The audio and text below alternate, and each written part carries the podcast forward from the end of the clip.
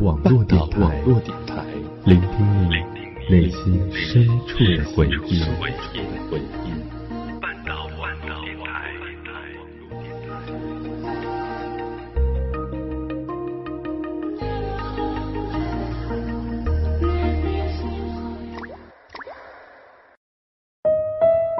嘿，小耳朵们，晚上好！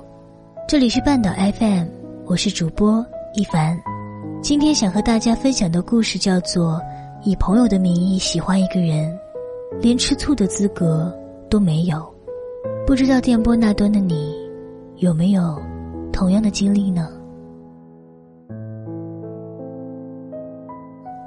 某天收到一位读者的留言，他说：“我喜欢一个朋友。”好几年了，但我是个胆小鬼，一直憋在心里，不敢说出来，害怕说了之后连朋友都做不了。我和他高中就认识了，那时做前后桌，每天都打招呼，朝夕相处，熟了之后，又经常一起玩，一起回家。我觉得他挺阳光的，就跟他一直保持联系。后来慢慢的。我发现自己喜欢上他了，上课会看着他的背影发呆。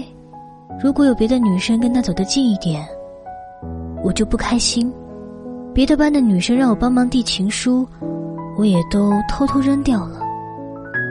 大学时，我俩虽然没在一个学校，但是离得也不远。他每次来我们学校都会找我。他朋友问我俩什么关系。他笑着揉了揉我的头发，说道：“我们是好朋友了。”我一下子整个人都不好了，可还是得假装什么事都没有的附和他。嗯，是好朋友。他大二的时候恋爱了，找我的次数也就少了，我只能偶尔问问他最近怎么样，他简单说几句，就不再回复我了。之后的一段时间里，我都只能通过他的朋友圈，了解他做了什么，去了哪里。他分手的那天，给我打了电话，声音听起来有气无力的。我去了他的学校找他，陪他在烧烤摊坐了大半晚。表面上我是在安慰他，其实自己心里更加难过。暗恋是这个世界上最不划算的事吧？你喜欢他，对他好，想着他，可他却一无所知。也许你把最美好的时光都给了他，但是到头来，你却什么都得不到。我觉得，与其害怕做不了朋友，还不如放手一搏。毕竟你想要的，不只是做朋友。就像我的同事小韩，他开始也是暗恋，每次看到那个男生都不敢对视。开会坐在对面的时候，他假装低着头看笔记本。有一次，他和我说起这个事，我笑着跟他说：“其实大家早就看出来了。”他有些惊讶，还一直觉得自己掩饰的很好。小韩犹豫了许久，不知道要不要告白。最后鼓起勇气，还是说了。他出乎意料的是，那个男生也懂他的心思，果断答应，两人就在一起了。回忆之前偷偷喜欢的时候，小韩跟我说，太难受了，明明很喜欢，却要装作不喜欢。他问我借笔的时候，我的心都要蹦到嗓子眼儿了，但是却只能说，笔筒里有。你自己拿吧。下班的时候想跟他说声再见，不得不跟部门其他的人说完，然后再跟他说。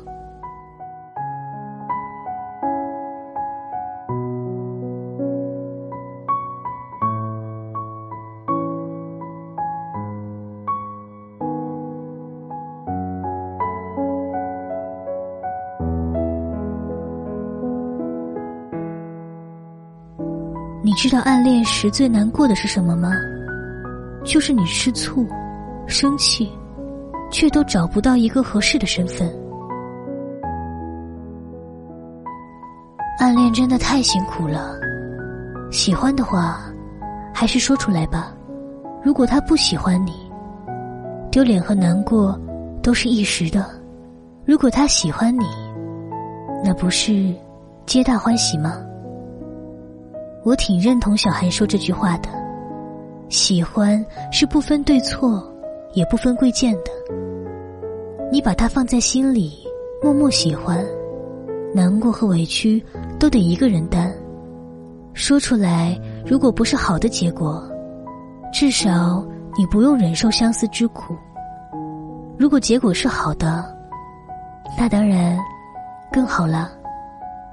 其实不难发现，我们年龄越大，胆子却越小，在乎的多了，也就想的多了，会担心他是不是不喜欢我的发型，会不会觉得我太胖了。新买的鞋子是不是他喜欢的风格等等？内心也许曾经预演过成千上百遍和他说话的场景，可一旦他真的跟你说话了，你却结结巴巴，不知所措，眼睛都不知道看向哪里。他走后又埋怨，为何刚刚的表现那么差？内心的煎熬，只有自己知道，开心难过。也都只因他一人。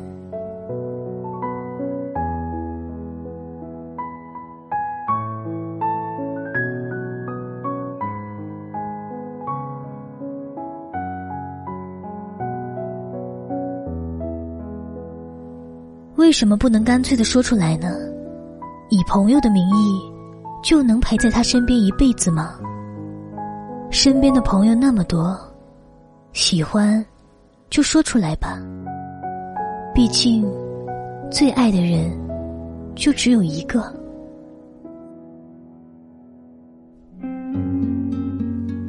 我觉得在喜欢这件事上，还是最欣赏王小波的做法。知道自己长得不好看，也许李银河不会喜欢自己的相貌，但他还是勇敢的把自己心中热烈的爱。通过写信的方式表达给李银河。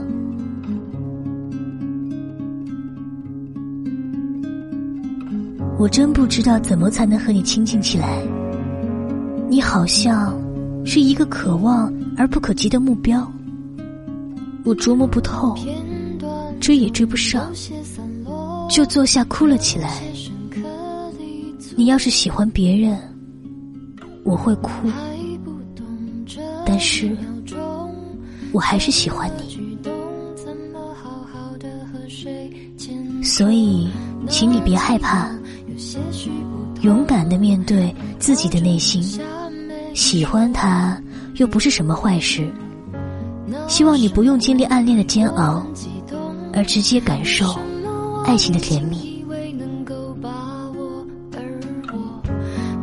觉得失去是舍不得，有时候只愿意听你唱完一首歌，在所有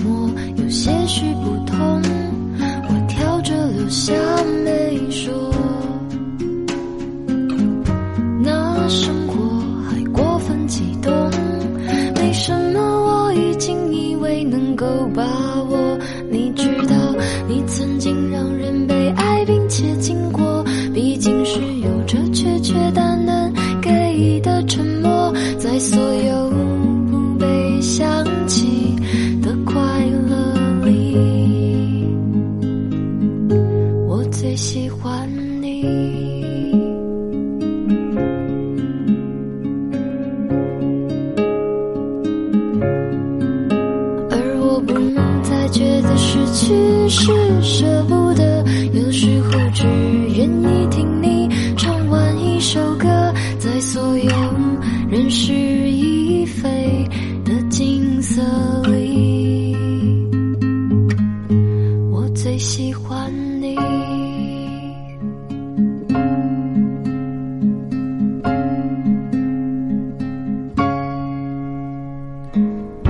而我不再决定